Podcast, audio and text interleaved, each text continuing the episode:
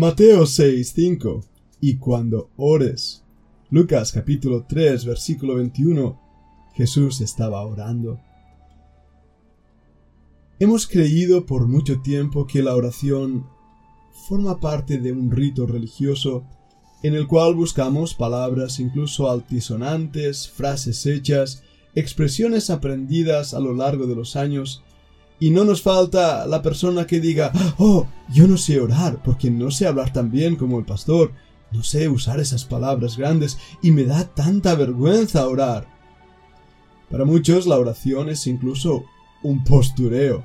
Nos ponemos de rodillas, cerramos los ojos, ponemos un cambio de voz más profunda para que así seamos más oídos. Nos sentimos de esta manera y sin darnos cuenta, aún en nuestra propia sinceridad, en un verdadero caos religioso. Y no nos damos ni cuenta, porque nos autoengañamos pensando que en eso estamos hablando con Dios. Y lo que es aún más asombroso, gastamos su nombre. Tú imagínate a dos amigos hablando, uno se llama Pedro, el otro se llama Juan, y yo soy Pedro, ¿de acuerdo? Le digo a mi amigo Juan, oye Juan, ¿sabes Juan? Juan, ¿sabes una cosa, Juanito? Oye Juan, ¿quieres que te diga una cosa? Bueno Juan, tú ya me entiendes, ¿eh? Juan, Juan, ¿verdad que nos cansaríamos de que nos dijera nuestro nombre? ¿Cuántas veces decimos, Señor, Señor? Y Dios mismo lo dijo, el Señor Jesucristo. ¿Cuántos dirán en aquel día, Mateo 25, Señor, Señor, no hicimos esto y aquello y lo otro? Y el Señor los dirá, nunca os conocí, nunca os conocí. Fijaros qué triste. Porque se conocían a ellos mismos, pero no tenían una relación con Dios. La oración no es repetición. No podemos ser como los hipócritas aman el orar en pie en las sinagogas. ¿Para qué? Para ser visto de, las de la gente, de los hombres. Bueno, ya tienen su recompensa, ya la tienen. El ser o pensar que son justos delante de los hombres, pero no justos delante de Dios. Otros creen que tienen que postrarse en el suelo, extender sus manos, ponerse boca abajo. De verdad, no os engaño, lo he visto. Lo he visto y piensan que así serán más oídos por Dios. Bueno, ya tienen su recompensa. Pero el Señor Jesús, dándonos las instrucciones de la oración, nos dijo, entra en tu aposento, cierra la puerta, ora a tu Padre que está en secreto, y tu Padre que ve en secreto, ahí viene la recompensa, en público. ¿Y a qué se refiere?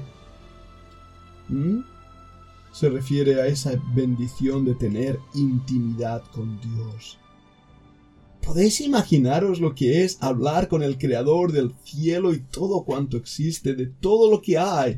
El Dios Todopoderoso nos invita a entrar confiadamente, dirá el libro de Hebreos, con seguridad ante el lugar santísimo, ante su misma presencia.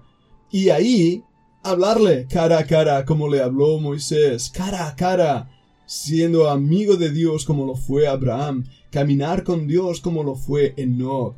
Y mirad los santos del Antiguo Testamento, mira a Daniel en Babilonia que abriendo las ventanas de su aposento, alzó los ojos y oró a Dios. Mira a Daniel en el foso de los leones, hablando con Dios. Mira las circunstancias, incluso de Josué en pleno campo de batalla, hablando con Dios. Vuelve a ver las escrituras en cada instancia donde hay una oración y te darás cuenta que no es una postura física, es una postura del alma. No hagamos, pues, semejantes a los gentiles. Esa palabra implica paganos, que piensan que sus repeticiones o su palabrería por eso van a ser oídos. Dios conoce el corazón. La comunión con Dios, la oración, es una comunión cercana, íntima con el Señor, derramando nuestro corazón en adoración, gratitud, confesión, alabanza, peticiones. Mirad el orden que acabo de dar. Muchas veces pensamos que orar quiere decir pedir, pedir, no, el Señor ya sabe qué necesidades tenemos.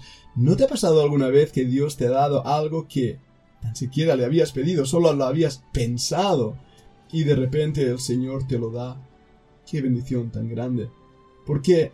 Porque nuestro Padre está en los cielos y Él ve lo que necesitamos, Él oye nuestra oración. Y sí, muchísimas veces nos da más de lo que necesitamos. Hay otras veces, sin embargo, que no nos da lo que nos gustaría y pensamos entonces que Dios nos ha fallado. Qué error en la oración, porque Dios no se equivoca, no falla, nos sorprende, nos anima. A veces hace cosas que no entendemos. Pero eso no quiere decir que Él no haya oído nuestra oración. De hecho, en el libro de Apocalipsis nos habla de oraciones que fueron añadidas como un olor de suavidad, un perfume ante la presencia de Dios. Oraciones que parece que no habían sido contestadas, pero que ahí estaban delante de Dios, ninguno de nuestros ruegos se ha perdido. Él sabe. Muchas veces cuando no contesta es porque no es algo sobre nosotros mismos, sino hay muchas otras personas que nos rodean. Dios no va a mover esa montaña tirándola a, lo profundo del mar por una oración nuestra si en esa montaña vive una viejecita con su casita. ¿Verdad que no? Dios no hace nada indebido. Ahora, acerquémonos confiadamente a ese trono de gracia. Padre nuestro que estás en los cielos, es nuestro Padre. Qué reclamo tan grande llamar a Dios Padre. Santifiquemos su nombre, démosle gracias. Que venga su reino, sea que lo que pasa ahí en el cielo pase también aquí en la tierra, que así sea realmente nuestro deseo, que se haga su voluntad, porque Él es un Dios soberano, que rige los cielos, que gobierna con poder. Démosle gloria. No hagamos un Dios chiquito, un Dios pequeño. Démonos cuenta que Él está a nuestro lado como un poderoso gigante. Sí, Él sabe nuestras necesidades. El pan nuestro de cada día, dánoslo hoy. Y la palabra ahí en griego pan nuestro quiere decir lista de compras. Aquello que un niño iba a la tienda porque su mamá le había dado una lista y le decía al tendero, oye, dame esto y esto y esto porque mamá lo necesita. Así el pan nuestro cada día Dios sabe lo que necesitamos. Él viste al gorrión, Él viste a los lirios del campo, Él cuida al pajarillo. Dios sabe qué necesidad tenemos. Nosotros somos mayores que un pajarillo. Y como recuerdas las palabras del Señor, un hijo que le pide al Padre un pescado, el Padre no le va a dar una serpiente. Nuestro Padre sabe qué necesidades tenemos. Él ha oído nuestro clamor y es bueno, justo, santo, perfecto. Él no se equivoca. Él está ahí para ayudarnos en todo momento. Dios no comete errores. Pero a través de las circunstancias de nuestras vidas, incluso a través de las necesidades, nos enseña cómo somos y nos hace ver esa necesidad de perdonar y pedir perdón, de confesar nuestros pecados, como lo hicieron los santos del Antiguo Testamento y los profetas cuando pidieron perdón a Dios incluso por el pecado de la nación. Ese arrepentimiento que hubo en Pedro cuando lloró amargamente por haberle negado. Cuántas oraciones de perdón deberían haberse hecho y no se han hecho, y cuántas veces no hemos perdonado aquellos que nos debían algo, si es que acaso nos hubieran debido algo. Sí, la oración también implica que el Señor nos guarde, que nos libre del mal. ¿Por qué? Porque él tiene el poder para hacerlo, Él tiene la gloria para hacerlo. Nosotros cuando oramos solo hacemos que reconocer quién es Dios. Eso es la oración. Eso es el poder de la oración. No es una fórmula mágica que repetimos unas palabras y como el mago de la lámpara maravillosa, Dios aparece para darnos lo que le hemos pedido. No. La oración es intimidad con Dios. ¿Y cuándo entonces debemos tener esa intimidad? En todo momento. En todo momento Jesús se acercó a Juan mientras él bautizaba. Aconteció que estaba pasando esas cosas y Cristo estaba orando. Orando al Padre.